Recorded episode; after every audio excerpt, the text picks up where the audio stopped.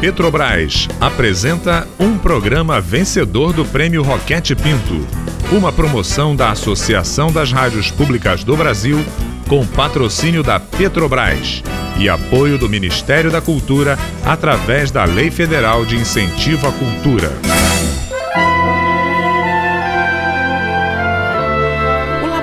Aberto de interatividade da UFSCar, tenho o prazer de convidá-los para ouvir, a partir de agora, a radiodramaturgia Verdades Inventadas. Liberte sua imaginação e abra seus ouvidos para participar das aventuras de Laura e de suas experiências imaginárias.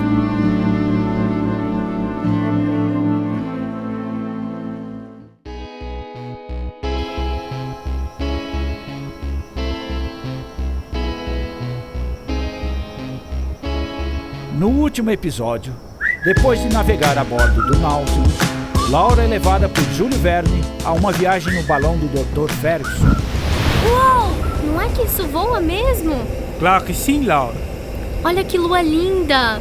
Como no seu livro, né, Júlio? Oui, ma belle.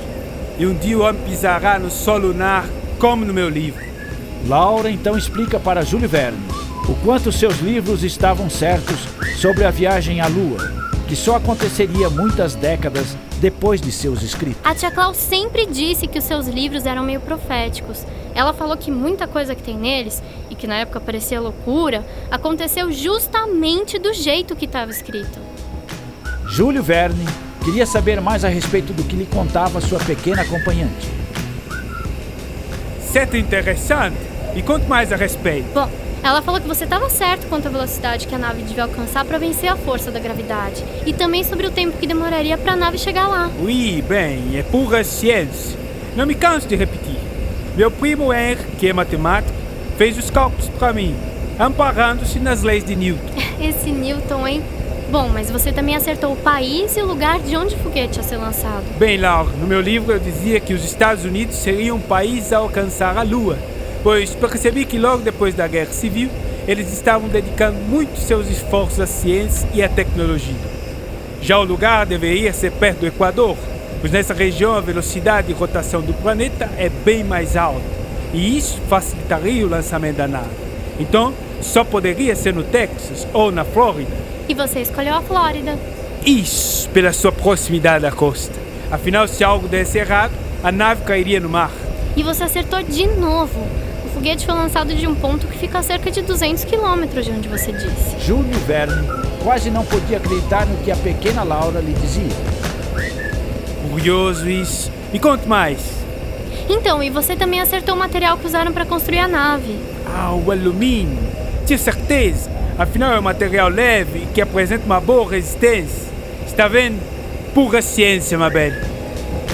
O escritor resolve então apresentar Laura a outro grande visionário da ficção científica. Londres! Eu sempre quis conhecer Londres! O que a gente vai ver lá? O que não?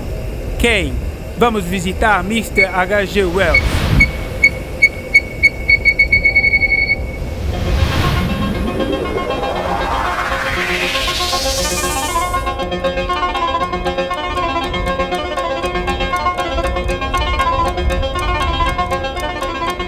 Bem, o que vai acontecer nesse encontro, nós descobriremos agora.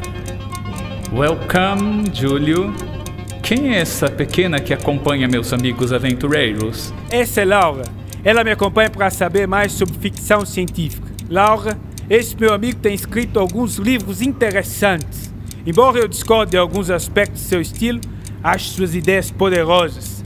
Um dia ele pega o jeito. Ah, meu caro Verne, eu simplesmente sou mais ousado que você.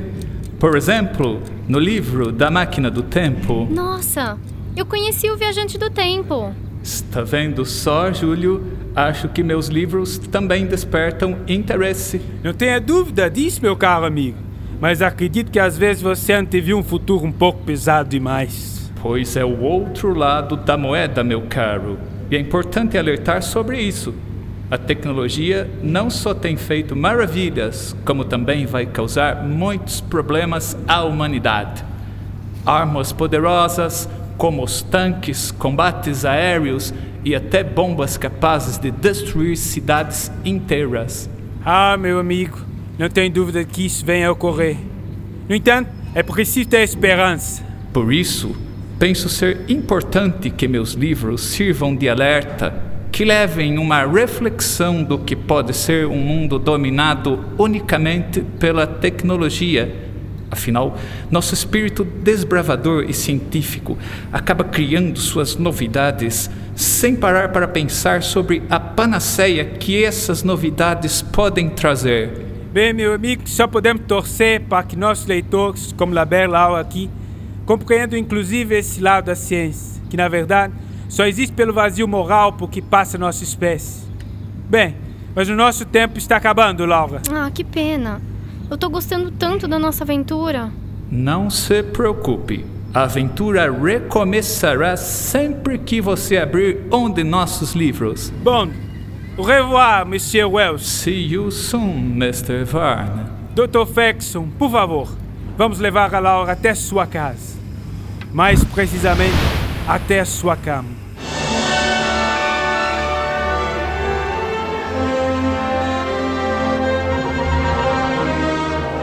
Depois de desvendar os mistérios da viagem à Lua, viajar mil léguas submarinas e passar cinco semanas no balão, Laura volta para seu quarto. Volta a olhar distraidamente para a Lua, enquanto cai no sono. A ficção científica passa a fazer parte de seus sonhos e sua realidade não é mais a mesma depois destes encontros.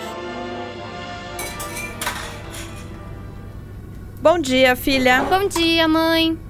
Deixa eu me aprontar logo, que eu tenho um dia longo pela frente e não quero chegar atrasada na aula do Pedro. Mas não esquece do café. Pode deixar. Hum, me lembra quando eu voltar da aula de mandar um e-mail pra tia? É que eu tenho um monte de coisa para contar sobre o Júlio Verne. Tá bom, filha, pode deixar que eu lembro. E você não vai me perguntar o que eu tenho para contar pra tia? Não vai querer saber também? Claro que eu quero, meu amor. Mas o que eu não quero é que você se atrase para sua aula. Você quer uma carona? Não, não precisa não, mãe. Eu vou encontrar o Marquinho e a gente vai junto. Aí eu já vou contando pra ele no caminho. Tchau, mãe.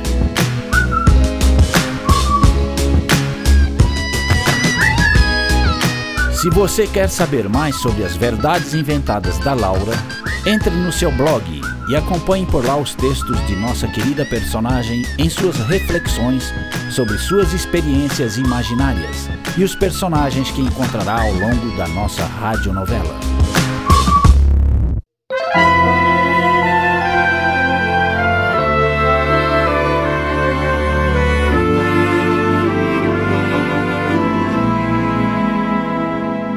Acabou de ouvir mais um episódio de Verdades Inventadas, rádio dramaturgia produzida pelo Laboratório Aberto de Interatividade da UFSCar, com apoio da Rádio Fiscar e da Fundação de Apoio Institucional ao Desenvolvimento Científico e Tecnológico FAIO Fiscar.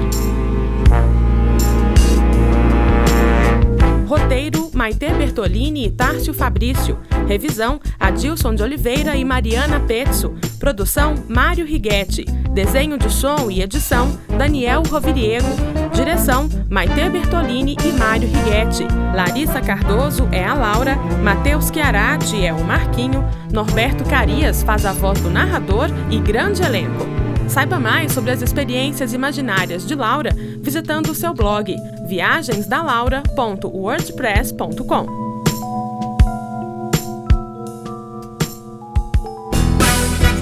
Este programa foi um dos vencedores do Prêmio Roquete Pinto, uma promoção da Associação das Rádios Públicas do Brasil, com patrocínio da Petrobras, com apoio do Ministério da Cultura, através da Lei Federal de Incentivo à Cultura.